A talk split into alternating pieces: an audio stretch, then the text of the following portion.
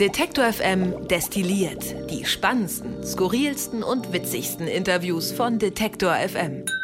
Guten Tag und tropische Grüße aus dem Detektor FM Studio. Bei uns gibt es kein Hitzefrei. Wir arbeiten einfach immer weiter an Podcasts und Online-Radio. Aber ich habe schon gesehen, Eis und kühle Getränke gibt es in den letzten Tagen häufiger hier bei uns bei Detektor FM. Wir, das sind heute Lars Henrik Setz, hallo. Und Christian Bollert, guten Tag. Starten wir doch mal mit einer, wie ich finde, sehr schönen Hausmitteilung, denn wir haben bei der Online-Plattform Steady unser aktuelles Ziel erreicht. Uh. Dank der monatlichen Unterstützung von 40 Leuten übernehmt ihr da draußen quasi die Rechnung für unseren Ökostrom. Das äh, sagen wir an dieser Stelle Dankeschön. Ja, dickes herzliches Danke. Und ein ganz besonderer Dank geht hier an Gunnar und Andreas, denn die beiden haben uns am vergangenen Sonntag innerhalb von nicht einmal zwei Stunden tatsächlich über diese Grenze gehoben und wir haben damit dieses Ziel erreicht. Wir freuen uns wie Bolle und wie der Name Steady ja auch schon so ein bisschen ähm, verspricht, soll diese Plattform ja Leuten wie uns helfen, mhm. also nicht nur dir und mir, sondern ganz Detektor und auch anderen Medienmachern, regelmäßig neben Werbung eben auch Geld von euch für unsere Arbeit zu bekommen, wenn ihr denkt, dass das irgendwie äh, auch dem äh, entspricht und dass ihr irgendwie uns unterstützen wollt. Und diese Form der regelmäßigen Unterstützung für Projekte das kann man schon so sagen, ist in Deutschland noch nicht so wahnsinnig verbreitet, eher klein, aber wir merken schon auch hier bei Detektor, dass es immer mehr Menschen werden, die uns da unterstützen. Ähm, und das nächste Ziel, das können wir hier an dieser Stelle vielleicht auch nochmal sagen, ist, äh, betrifft auch quasi alle Zuhörer. Also wenn ihr jetzt zuhört, dann könnt ihr uns auch bei Steady unterstützen. Unser nächstes Ziel ist es nämlich, diesen Podcast, den wir hier machen, heute Lars und ich, ähm, Detektor FM destilliert, dauerhaft zu machen. Weil wir haben viel positive Kritik bisher bekommen und viel Lob. Aber um das wirklich zu einer ich sag's mal, Regelmäßigkeit hochgetrabt vielleicht Institution werden zu lassen, brauchen wir eure Unterstützung. Helft uns bei Steady. Das ist relativ einfach. Man geht auf die Plattform, guckt nach Detektor FM oder bei uns auf der Seite ploppt auch immer mal so ein Steady-Button auf. Und dann kann man uns monatlich mit 5,55 Euro unterstützen oder der alternativen Rundfunkgebühr von 11,11 Euro, wenn man ein bisschen mehr Geld übrig hat. Oder man ist sogar ein Gönner und gibt uns 25 Euro im Monat. Wir freuen uns über jede Form der Unterstützung, aber ähm, vor allen Dingen, wenn ihr weiter sagt, wenn ihr uns helft, wenn ihr uns eben bei Steady unterstützt. Und neben Steady, das muss man auch an der Stelle sagen, gibt es natürlich auch die Möglichkeit, uns zum Beispiel Geld direkt auf unser Konto zu überweisen oder bei PayPal auch einen Dauerauftrag einzurichten. Ähm, das findet ihr alles, die ganzen Infos dazu auf detektor.fm slash danke. Da haben wir alles mal äh, versammelt. Und das muss man noch sagen, bevor wir jetzt äh, wirklich uns gleich den Themen widmen, Wer uns bei Steady beispielsweise unterstützt, der kriegt exklusive Infos, ab und zu äh, auch CD-Pakete oder mal ein T-Shirt, je nachdem, welche Stufe man hat. Und man kann mit uns direkt bei Slack schreiben. Wer sich äh, bei Slack rumtreibt und äh, Lust hat, mit uns in, äh, ins Gespräch zu kommen, der kann das auch machen, wenn er uns bei Steady unterstützt. Das war es aber jetzt erstmal an dieser Stelle und jetzt ist es Zeit für das hier.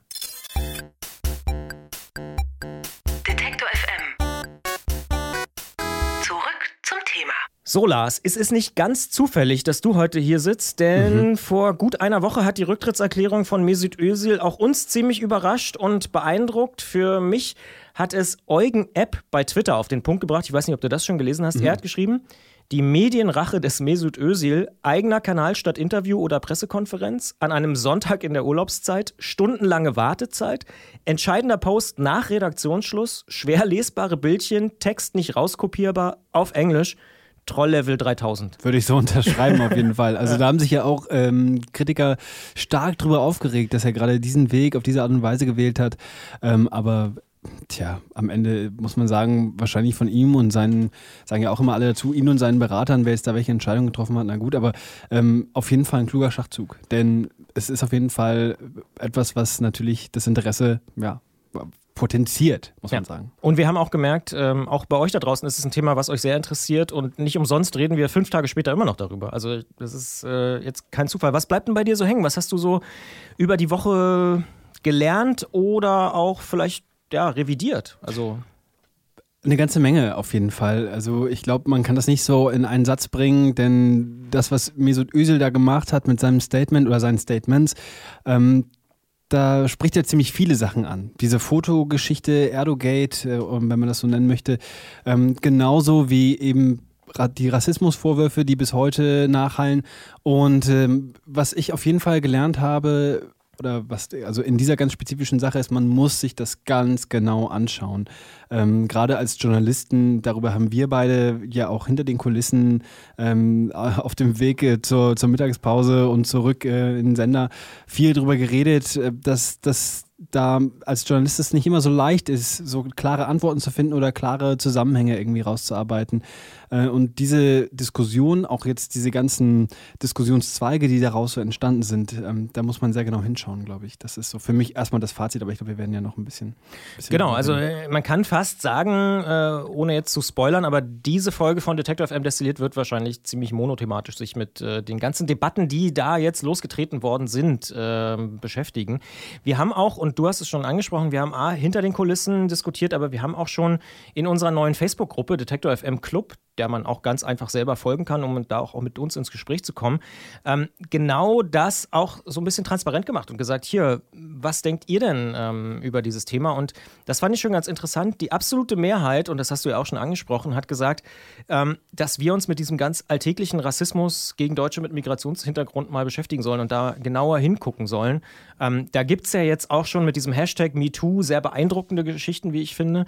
Und da versprechen wir, glaube ich, nicht zu viel, wenn wir sagen, da werden wir uns auch äh, in den nächsten Tagen irgendwie natürlich noch sehr, sehr intensiv mit beschäftigen. Wir haben heute übrigens, und das gehört auch zur Transparenz dazu, ähm, versucht mit dem Initiator dieses Hashtags, mit Ali Chan, äh, ins Gespräch zu kommen. Der wird aber gerade völlig überrannt mhm. und hat gesagt, er hätte grundsätzlich Lust, aber er hat wirklich überhaupt keine Zeit, um sich wirklich ein vernünftiges, ausführliches Gespräch mit uns zu nehmen. Ähm, deswegen gucken wir da mal, warten, wie wir das Thema irgendwie bearbeiten. Aber das wird sicher ähm, auch in Zukunft noch eine Rolle spielen. Was bei dieser Umfrage noch rauskam, das sei noch kurz ergänzt, ist, dass viele aber auch wissen wollen, was ist denn jetzt mit diesem Foto und was kann das so für Folgen haben? Also ähm, das scheint schon auch immer noch eine Rolle zu spielen und viele Leute auch immer noch zu, äh, zu beschäftigen. Ganz kurz für diejenigen, die jetzt von diesem Hashtag noch nicht mitbekommen haben. Es klingt natürlich nach dem Hashtag, der letztes Jahr, äh, Ende des Jahres losgetreten wurde, ähm, zu ähm, sexuelle Gewalt gegenüber Frauen oder sexuelle, sexueller Missbrauch oder ähm, Belästigung.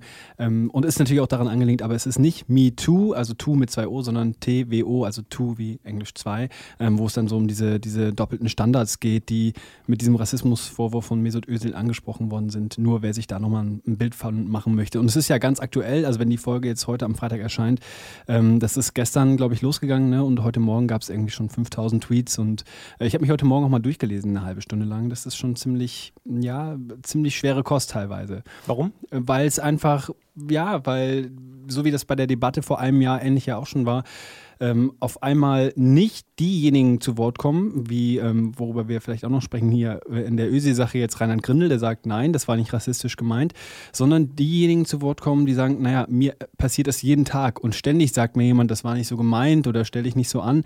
Und auf einmal sieht man, das sind jetzt, das ist jetzt nicht nur einer und äh, das ist nicht nur der, der eine aus Köln oder der andere, der in München lebt oder die, die in Berlin lebt, sondern es sind ganz viele und die leben an ganz vielen Orten und die haben ganz viele verschiedene Geschichten, die sich aber irgendwo dann doch alle überschneiden. Und, ähm, und deswegen fand ich das sehr beeindruckend, das heute Morgen auf einmal so zu sehen und so wahrzunehmen von ganz vielen verschiedenen Menschen, was sie so erlebt haben. Ja, ich muss auch sagen, also da sind sehr, sehr viele Geschichten dabei, wo man wirklich denkt, äh, als eben muss man ja so sagen, äh, weißer, normaler Bio-Deutscher, wie man äh, ja so sagen darf, ähm, das kennt man einfach nicht aus seinem eigenen Alltag. Ne? Überhaupt das, nicht. Das sind halt echt äh, teilweise wirklich ähm, krasse Geschichten.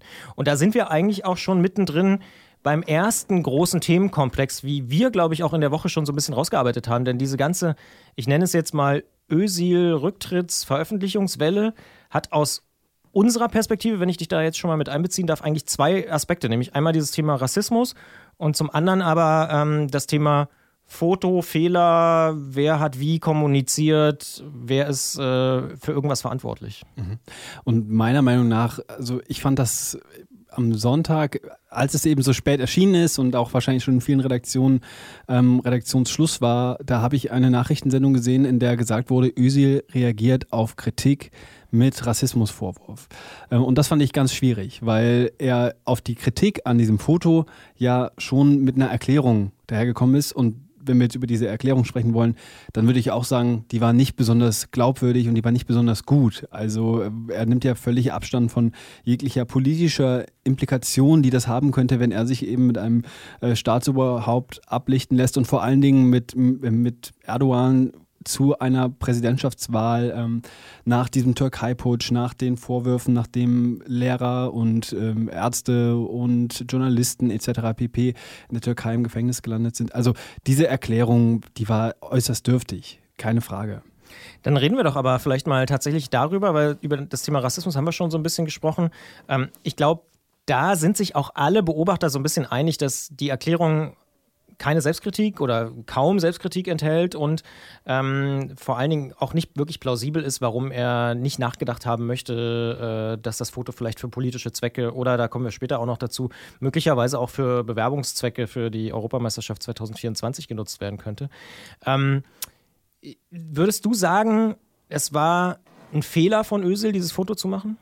Das würde ich definitiv sagen. Ich ähm, glaube aber, dass Özil auch also ich will, ich will dieses Foto nicht verteidigen und ich ähm, will auch nicht sagen, dass man nicht auch in, als Privatmensch oder als Person der Öffentlichkeit ähm, sich davon nicht auch vielleicht distanzieren muss. Aber ich frage mich auch persönlich, wie sehr Özil hätte Abstand nehmen können. Denn ähm, wenn man sich zurückerinnert an den Moment, als Özil sich entschieden hat, für Deutschland zu spielen zum Beispiel, äh, da gab es in der Türkei große Kritik dagegen. Und ähm, für jemanden, der sehr, der, wo, wo so viele verschiedene Kulturen, sage ich mal, einen Anspruch darauf haben, dass er eine Führungs- äh, Persönlichkeit der eigenen Kultur, der eigenen Vorstellungen ist, ähm, hätte das auch in diesem Fall wieder dazu führen können, dass wenn Ösi jetzt gesagt hätte, nein, ich treffe mich nicht mit Erdogan und eben ich lasse dieses Foto vielleicht nicht schießen, obwohl andere dabei sind, die es machen lassen, zum, also Gündogan und dann gab es ja noch den Spieler von Everton, der auch sich hat fotografieren lassen, der aber auch türkischer Nationalspieler ist. Ähm, wenn Özil da gesagt hätte, nein, ich ziehe nicht mit, hätte das vielleicht auch wieder Kritik von der anderen Seite gegeben. Also ich glaube, dass es für ihn so oder so, dass eine so schwierige Situation in dem Moment, wo die Vertreter Erdogans das an, an sein Management herantragen und sagen, wir würden ihn gern treffen, da kann er sich eigentlich nicht richtig entscheiden. Und ich glaube, ich glaube schon, womit ich aber auch nicht sagen möchte, dass es, dass das jetzt das kleinere Übel ist oder so. Also ich glaube, er hätte als Person so oder so für diese Entscheidung Kritik einstecken müssen. Und ich glaube, ähm, dass er da, ja, aber hätte er nicht auch einfach sagen können, äh, lieber Herr Erdogan, vielen Dank für die Einladung, aber ich habe keine Zeit für das Foto, ich muss mich auf die WM vorbereiten und danach können wir irgendwie nochmal drüber reden? Sicher, hätte er machen können. Das, das wäre doch wahrscheinlich die cleverste Variante gewesen. Weil, ähm, um das Argument mal so ein bisschen zu, äh, zu unterstützen, wir haben diese Woche auch geredet mit Wolfgang Kaschuba, der leitet die Abteilung Integration, soziale Netzwerke und kulturelle Lebensstile beim Berliner Institut für empirische Integrations- und Migrationsforschung. Und ähm, der hat sich auch, wie ich finde, sehr differenziert mit dem Fall auseinandergesetzt und aber auch nochmal darauf hingewiesen, dass Erdogan ja auch in der türkischen Gesellschaft durchaus spaltet. Also es ist ja auch nicht nur eine Gesellschaft sozusagen, sondern da gibt es ja auch sehr, sehr viele Kritiker. Die Schwierigkeit entsteht eben dadurch, dass Özil argumentiert, nun, ich habe meinen Respekt eben dem türkischen Staatsoberhaupt entgegengebracht. Dieses türkische Staatsoberhaupt ist jetzt aber eben nicht wie jedes andere, nicht? Es spaltet eben auch die türkische Gesellschaft und äh, Özil ist natürlich auch erfahren und intelligent genug, um zu wissen, dass in der Türkei Millionen Familien sich in Gefahr fühlen durch diesen Nationalismus. Ja, also ich glaube, ohne Frage, das Foto war nicht besonders clever aus, aus meiner persönlichen Perspektive und auch dann eben nicht zu sagen, nicht zum Pressetermin zu gehen und so, hätte man wahrscheinlich anders lösen können. Günduan hat es ja dann anders auch gelöst und ich mhm. glaube, er hat auch so ein bisschen diesen ganz großen öffentlichen Druck rausgenommen. Und was man aber natürlich auf der anderen Seite, wenn wir über dieses Foto reden, schon auch konstatieren muss, ist, dass der DFB halt auch nicht besonders clever agiert hat. Das ist, glaube ich, unbestritten. Wir haben äh, darüber auch schon während unserer Berichterstattung im Rahmen der WM gesprochen, im Podcast Russisch Brot. Äh, damals hat Hanna Voss von der Taz, ähm, die ist nach Gelsenkirchen und nach Bochum gefahren und ist so ein bisschen auf die Spurensuche der beiden Jugendlichen, Gündogan und Özil, gegangen und ähm, hat da so erfahren, dass die beiden eigentlich überhaupt nicht politisiert sind. Also bei Gündogan haben da Leute gesagt, naja, der hat schon auch, der, der setzt sich schon auch damit auseinander, aber nicht unbedingt unbedingt in einem sehr politischen Kontext. Und Özil, da hat das eigentlich keiner vermutet. Ähm, und sie ist noch einen Schritt weiter gegangen und hat sich dann auch die DFB-Jugendakademien angeschaut und gesagt, naja, hier findet eigentlich keine politische Bildung statt. Also es ist das, was du sagst.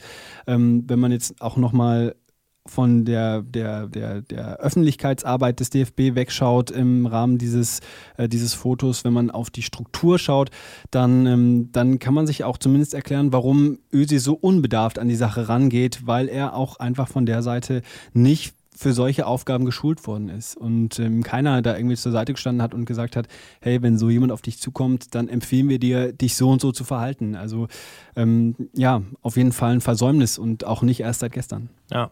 Was ich auch ganz interessant fand, bei Facebook in der Facebook-Gruppe Detector FM Club hat sich auch André geäußert und ich finde, der hat dann einen ziemlich ausgewogenen Kommentar geschrieben, den ich einfach hier mal äh, kurz vorlesen will, weil er ist nicht so wahnsinnig lang. Er schreibt, mich interessiert der Aspekt, wie hier alle Seiten zum Teil komplett daneben liegen. Das heißt, dass hier alles nicht schwarz und weiß ist. Sprich, man kann ohne Rassist zu sein Öse kritisieren, ohne Not für Fotos mit einem Despoten posiert zu haben und immer noch nicht verstehen zu wollen, warum das vielleicht von einigen für problematisch gehalten wird. Man kann aber gleichzeitig den DFB dafür kritisieren, dass er so unfassbar rückgratlos war und null gegen gewisse rassistische Töne getan hat und obendrein letztere sogar noch befeuert hat, als er sich nach der WM von allen denkbaren Diskussionsgegenständen, Löw, Motivation, Leistung von Loyalität, Hybris etc., ausgerechnet Ösil als erstes öffentlich ausgebreitet hat. Ich finde, das fasst eigentlich die Debatte der Woche nochmal ganz gut zusammen, die man auch in vielen anderen Artikeln lesen kann. Zum Beispiel in der Süddeutschen Zeitung ein Artikel, den ich sehr empfehle. Von Martin ähm, Schneider. Von Martin ja. Schneider, genau. Der finde ich auch nochmal sehr gut da, ja, diese schwierige, differenzierte Gemengelage einfach nochmal zusammenfasst. Auf jeden Fall. Also ich möchte da noch kurz hinzufügen, dass ich das nicht ganz richtig finde zu sagen, für Ösi gab es keine Not, ähm, das zu machen. Also so dürftig seine Erklärung ist, es ist durchaus glaubwürdig, dass das, seine, dass das seine Ansicht ist, dass er sagt, naja, das ist das Land meiner Eltern und äh, auch ein Teil meiner kulturellen Identität ähm, und deswegen habe ich das gemacht. Also das, das kann man nicht richtig finden und es muss man auch nicht richtig finden, aber es ist trotzdem für Özil in dem Moment vielleicht eben. Einen gewissen Druck gab es auf jeden ja, Fall. Ja. Ja. Das war jetzt die Meinung von hm, André, ja, ähm, ohne Frage. Was ich, wenn wir äh, beim Foto sind, vielleicht als letzten Aspekt da noch ganz interessant fand, und das hat, ist mir wirklich erst so Mittwoch, Donnerstag dieser Woche klar geworden, dass ja tatsächlich äh, die Türkei und Deutschland sich um die Europameisterschaft 2024 bewerben und da im direkten äh, Konkurrenzkampf gegeneinander antreten und lange die Türkei wohl relativ schlechte Chancen hatte, zumindest nach Beobachtern. Wir haben diese Woche mal darüber geredet mit Thomas Kistner, der das auch ähnlich differenziert sieht wie André, würde ich sagen, oder auch wahrscheinlich wie, wie wir beide. Ähm, Thomas Kistner, muss man dazu sagen, ist und das ist keine Untertreibung, wahrscheinlich einer der drei super Auskenner, wenn es um FIFA, UEFA, IOC geht. Also der beschäftigt sich wirklich jeden Tag mit Sportpolitik, mit Doping und mit äh, genau diesen Fragen. Und ähm, er sagt auch, naja, offensichtlicher Rassismus bei Grindel ist nicht so richtig erkennbar, darüber können wir ja gleich nochmal reden. Er sagt, Gauland zum Beispiel war natürlich ein klarer Fall mit Boateng. Da ist auch die ganze Mannschaft aufgestanden und hat irgendwie gesagt, es geht so nicht und auch der DFB. Aber in dem Fall sagt er, hm, ist er sich gar nicht so sicher. Aber wo er sagt, äh, was das wirklich für Folgen haben kann, ist bei der Bewerbung für die Europameisterschaft. Also er sagt, die Türkei nutzt das natürlich jetzt, jetzt schon aus, um ihre Chancen zu erhöhen und das, was er hört und das, was er einschätzen kann, ist, äh, ist es tatsächlich so, dass die Türkei jetzt deutlich bessere Karten hat als Deutschland. Aber nach außen abstrahlen, über das Land hinaus, wird natürlich äh, äh dieser Vorwurf, ähm, dass es hier äh, nun äh, rassistisch zugeht und dass das Integrationsprojekt mehr oder weniger komplett gescheitert ist im DFB. Und wenn das der Fall ist und wenn das äh, ähm, verfängt bei, bei der UEFA, und den UEFA-Funktionären, dann sieht es äh, sicherlich düster aus für die deutsche Bewerbung. Auf jeden Fall ein Aspekt, den ich so Montag, Dienstag, Mittwoch noch gar nicht auf dem Schirm hatte, muss ich ehrlich zugeben und den ich auch spannend finde. Es ist wahrscheinlich, das kann man auch jetzt keinem vorwerfen, äh, Özil, DFB oder so, aber es ist auf jeden Fall eine Implikation, die aus meiner Sicht wiederum der DFB natürlich berücksichtigen sollte, dass es genau, ich glaube Anfang September oder Mitte September ist die Abstimmung, ähm, dass man sich da jetzt äh, auch mit beschäftigen muss. Also ich denke, du hast auf jeden Fall recht, man darf da am Ende jetzt nicht in, auf diesen einen Fall gucken und sagen, ähm, jetzt daran hat es gelegen und weil Özil diese Debatte losgetreten hat, bekommt Deutschland ähm, diese EM nicht. Äh, denn gerade in den letzten Wochen ist im DFB-Lager so viel passiert und es gab so viele Brandherde, das hat äh, Andrea in seinem Facebook-Kommentar auch gesagt. Also wenn die Entscheidung dann jetzt mal vorgestellt auf die Türkei fällt, dann muss das nicht nur daran liegen, dass, äh, dass wir jetzt eine Rassismusdebatte führen. Aber es könnte schon ein entscheidender es wird Punkt auf jeden sein. Fall, es wird auf jeden Fall ein Punkt mein, sein, keine Frage. Ja, aber also das, das, sagt ja Thomas Kistner auch, ne, dass FIFA und UEFA auch das ja so sehr vor sich herschieben, auch wenn sie es selber vielleicht nicht unbedingt immer einhalten, aber dieses No to Racism äh, ist ja auch vor jedem Spiel zu sehen und so. Also ich glaube, da, wenn, wenn jetzt, nehmen wir mal an, Grindel müsste zurücktreten oder so, das wäre wahrscheinlich äh, ein schwieriger Fall für den DFB. Das denke ich auch. Ähm, ich glaube aber stärker wäre das Problem jetzt, wenn, wenn der DFB nicht den richtigen Weg findet, damit umzugehen, äh, den, den eigenen Mannschaften Glaubwürdigkeit zu vermitteln. Also wenn das jetzt bei der UEFA aus UEFA-politischen Gründen dazu führt, dass die Türkei das Turnier bekommt, okay. Aber wenn jetzt in den deutschen Nachwuchsmannschaften äh, Jugendliche, die im, im ja, Migrationshintergrund haben oder deren Eltern Migrationshintergrund haben, sagen, hey, was ist in, in dieser Sache passiert, warum gibt es denn keine Antworten, dann glaube ich, wird der Schaden noch viel, viel schwerer wiegen, als dass wir dieses eine Turnier nicht in Deutschland austragen durften. Ja, aber ich finde, das muss man schon sagen, es ist, könnte halt tatsächlich eine Folge sein und das ist jetzt eine absolute Mutmaßung, aber, ähm, oder sagen wir es mal so, Erdogan wird nicht unglücklich über diese Debatte gerade sein. Das auf keinen Fall. Das, das, auf keinen Fall. das ist so ein bisschen das, was mich äh, so ein bisschen, ja, was heißt traurig macht, aber was mich so ein bisschen stört, ist, dass jetzt natürlich von der falschen Seite der Applaus kommt. Ne? Also von, der, von dem Erdogan-Regime, aber natürlich auch im negativen Sinne von den äh, darauf wollen wir jetzt gar nicht ganz konkret eingehen, aber die, im Prinzip die beleidigenden und wirklich rassistischen Töne, die mhm. man eben jetzt von den ganzen Rechtsaußenvertretern äh, bekommt, ähm, das ist natürlich wirklich die sehr, sehr unschöne Seite der, der ganzen Debatte, wie ich finde, weil wir haben jetzt hier sehr differenziert diskutiert, aber natürlich gibt es da auch ganz andere Töne da draußen, das muss man ja auch mal ganz klar so sagen. Ähm, ja? Äh, ich denke, aber da, da komme ich dann nochmal auf den Punkt vom Anfang zurück. Was eben die andere Seite ist, ist, dass jetzt jemand sich traut zu sagen, wir starten jetzt hier eine Twitter-Kampagne und jeder soll was sagen und jeder soll sagen, welche Erfahrungen er gemacht hat. Das ist auch ein Teil davon. Ja? ja. Und dass es dann, dass es dann natürlich die, das eine Lager gibt, was brüllt und schreit und kratzt, klar. Ähm, aber es gibt jetzt auf einmal auch einen Diskussionsraum, um eben über das Problem Rassismus zu diskutieren. Und ähm, ja, das ist nicht einfach, das ist nicht angenehm, aber es ist mit Sicherheit an der Zeit. Ja. Glaubst du, das ist auch am Ende das, was bleiben wird? Weil ich habe so ein bisschen die Vermutung, dass dieses ganze Fotothema, das ist jetzt, jetzt ja fast schon so ein bisschen durch. Jetzt geht es eben genau um diese Frage: Rassismus, Alltagsrassismus. Ich glaube, es hat sich auch gelöst von Grindel. Ob Grindel jetzt ein Rassist ist oder nicht, ich würde, also aus meiner persönlichen Perspektive, ich glaube, der ist ein sehr konservativer Hardliner, ohne Frage, aber ein rassistisches Zitat oder so habe ich jetzt zumindest nicht gehört oder gesehen. Ähm, vielleicht bin ich auch schlecht informiert, aber ähm, ich glaube, dieses Thema, was du angesprochen hast, dieser MeToo-Hashtag ähm, und die Auseinandersetzung mit dem alltäglichen Rassismus in der Gesellschaft, aber natürlich auch, du hast völlig recht, ich glaube, 20 Prozent der DFB-Mitglieder haben Migrationshintergrund. Ähm, das ist natürlich eine ganz entscheidende Frage.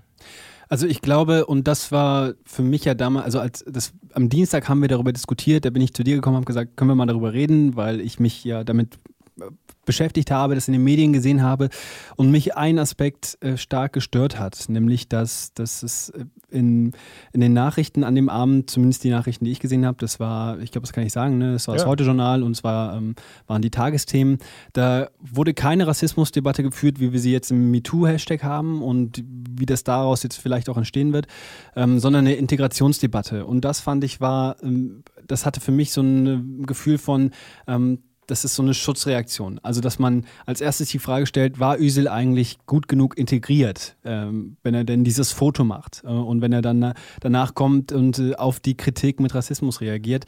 Ähm, und jetzt entwickelt sich das so in so eine andere Richtung. Aber ich hätte mir das, glaube ich, gerne früher gewünscht, dass es früher diesen Impuls gab, gegeben hätte zu fragen, haben wir wirklich ein Rassismusproblem, dass sich ein Journalist äh, aus einem Nachrichtenteam hinsetzt und sich mal anguckt, was hat denn Grindel, als er Bundestagsabgeordneter war, was hat er für Reden gehalten, mit wem hat er denn zusammengearbeitet, was sind denn seine Positionen gewesen damals? Ähm, also das mal aufzuarbeiten und jetzt jetzt hat Grindel sich geäußert, hat gesagt, nein, ich habe zwar Fehler gemacht, aber ich bin definitiv kein Rassist. Äh, aber damit kann er eigentlich, also als Journalist oder Journalismus muss ja da eigentlich sagen, okay, jetzt haben wir die zwei Aussagen und was spricht denn jetzt wofür? Ähm, aber am Ende würde ich dir auf jeden Fall zustimmen, ob Grindel jetzt Rassist ist oder nicht, das ist, das ist nicht so wichtig, sondern viel wichtiger ist, wofür steht dieser Fall, den wir jetzt haben.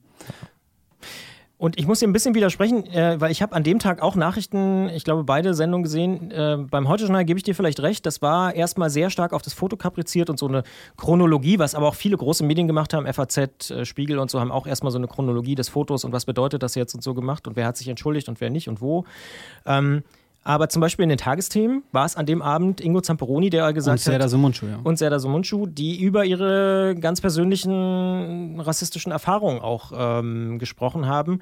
Und ich finde, da ist schon auch sehr schnell dieses Thema auch aufgemacht worden. Aber ähm, ich verstehe auch, dass man, dass man das vielleicht auch unterschiedlich äh, ja, bewerten oder einschätzen kann. Ja Also was ich auf jeden Fall ähm, interessant finde und dann auch nur jedem empfehlen kann, ist ähm, mal sich äh, die Social-Media-Kanäle von den neuen deutschen Medienmachern anzuschauen, was die in den letzten Wochen so gesammelt haben. Die setzen sich ja allgemein für eine bessere Berichterstattung über ähm, in Deutschland Lebende mit Migrationshintergrund ein und, ähm, und für eine fairere Berichterstattung. Und die haben da ziemlich viel angehäuft an, an Beiträgen dazu, an sehr ja, diskutierbaren, aber auch sehr vielseitigen Beiträgen. Und das finde ich, das kann, glaube ich, 2018 auch noch mehr in das Programm um 21.45 Uhr, dass nicht nur wir als, als zeitgemäße Medienmacher irgendwie uns ähm, damit beschäftigen, sondern eben auch äh, unsere Mütter und Großmütter und Großväter und Onkels. Und